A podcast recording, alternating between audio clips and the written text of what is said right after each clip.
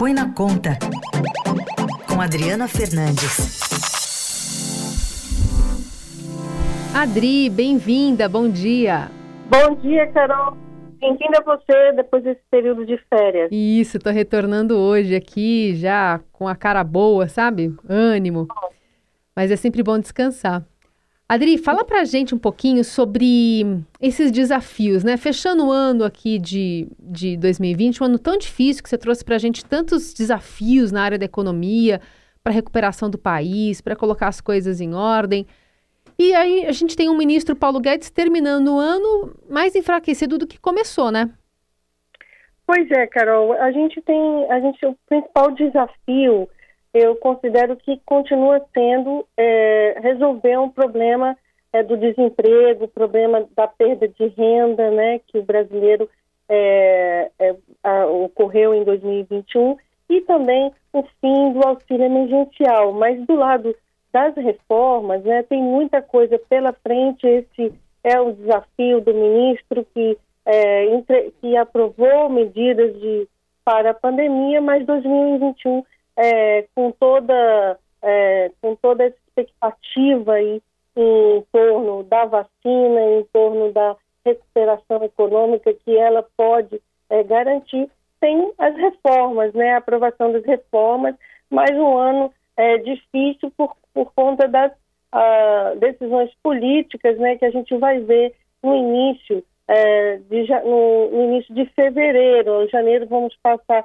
é, aqui em Brasília discutindo, negociando a, a, a sucessão, as negociações né, para a sucessão da Câmara, sobretudo, que terá impacto com certeza nessa agenda é, de reformas. Né? A gente, ela entra com um lado Arthur Lira, é, candidato do governo, é, líder do Centrão, e do outro lado o deputado e líder do MDB, Baleia Rossi, que foi escolhido, né, o anúncio ocorreu na semana passada. Os dois é, dividem, essa, ocorre uma divisão é, do Centrão, né, e o Centrão, esse Centrão que votou unido nas reformas nos últimos anos, ele entra em 2021 qualquer que seja o resultado, rachado, né?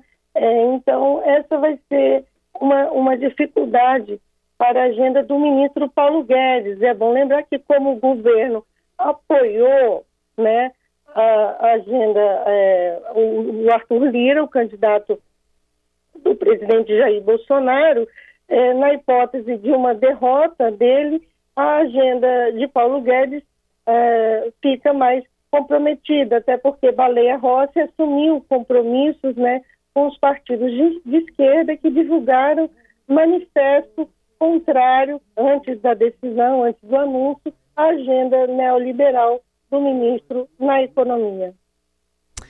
É, Adri, e pensando também nesses desafios, tem aí uma correlação importante com a, com a vacina que você acabou de, de citar. É, até naquele balanço né, de final de ano, o ministro Guedes defendeu a vacinação em massa para que a retomada da economia possa ocorrer de forma sustentada, né, ou, ou sem interrupções. Só que a gente está vendo o presidente da República não, não ter a mesma é, vontade ou demonstrar uma boa vontade em relação à vacinação. Mencionou nesse final de semana de novo, mordeu, assoprou, né, falando sobre que não pode pressionar para vacina sair, mas enfim, a, a, que passar nos testes vai ser já aprovada imediatamente, enfim. É, o, o quão depende da, da vacinação de fato para a, a economia fluir melhor em 2021?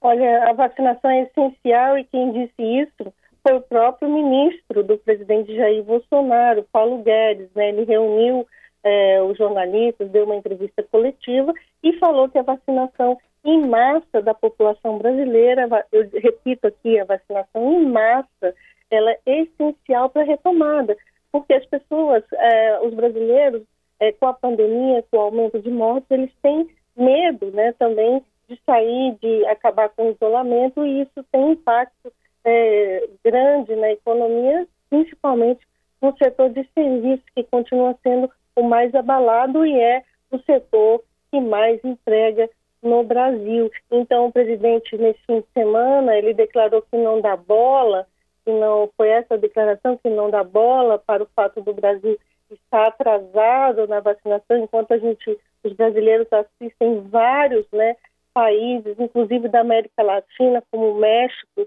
é, o, o, Chile, a, o Costa Rica a, a, começando a sua vacinação e aqui no Brasil a gente ainda sem nenhuma é, nem, nenhuma data né, marcada para o início da vacinação.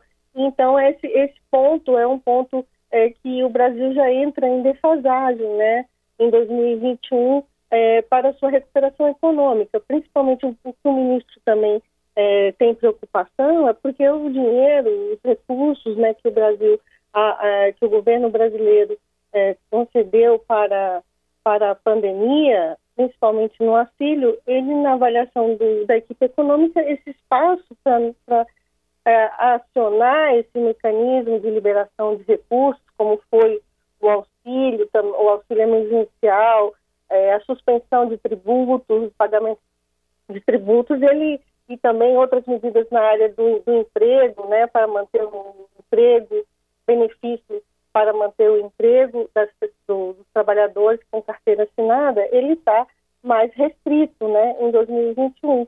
A gente é, teve uma, uma, disputa grande aí nesse final de ano se o auxílio ia ser prorrogado, não ia, é, se a calamidade, é, é a calamidade, o estado de calamidade ia ser prorrogado ou não, acabou não sendo, mas se a realidade é, se impor, isso vai ocorrer. Não, não, não há dúvida de que é, se a pandemia aumentar aqui no Brasil, como a gente já está vendo, né, é, esses, esses instrumentos eles acabarão sendo acionados, só que numa, num, num tamanho menor por conta é, dessa, dessa dificuldade que a gente já entrou na pandemia, numa situação fiscal de gastos públicos muito difícil e em relação a isso o Congresso e o governo não deram resposta, né?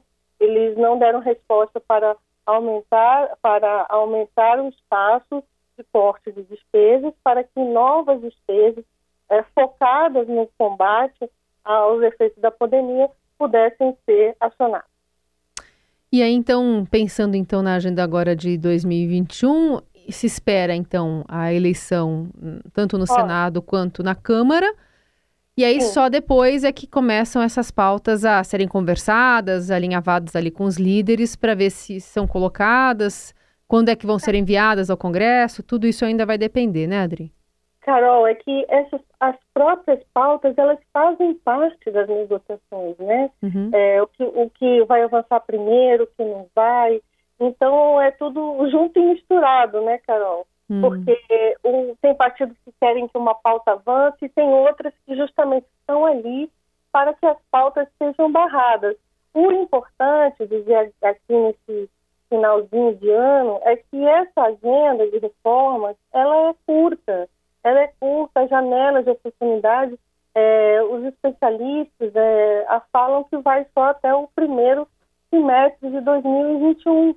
é, para avançar alguma reforma maior, né? Alguma reforma é, mais estruturante, é, porque a partir daí a gente já entra no, numa outra eleição, uhum. nos mesmos debates de uma outra eleição, que é a eleição presidencial. Ela já dominou bastante, ela já domina bastante, né? O, o palco político aqui em Brasília em 2020, no ano da da pandemia, vai, vai dominar, vai continuar dominando, mas a, a partir de 2021, de, da, do segundo semestre de 2021, os especialistas apontam que ela tá, estará dominando essa pauta e, e, e, e é, com certeza a agenda é, de reformas mais amplas ela não, não passa, né?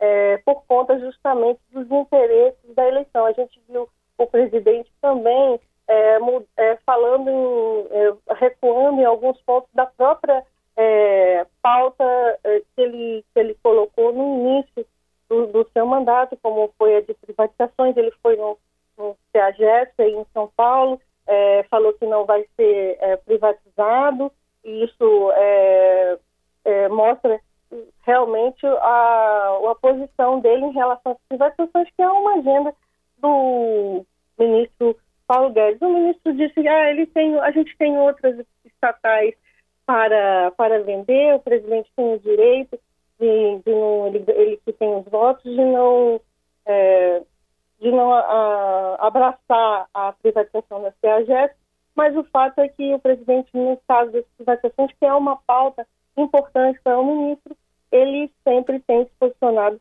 contrário, tanto que é, tem poucos dias que foi criada mais uma estatal hum. aqui é, do governo federal, a NAVE Brasil.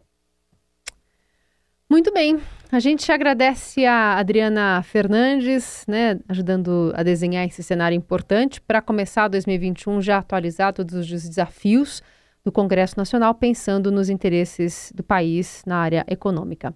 Adri, muito obrigada, boa passagem de ano, a gente volta a se falar em 2021. É, é, eu também desejo um feliz ano novo para todos os ouvintes, para você em especial, Carolina.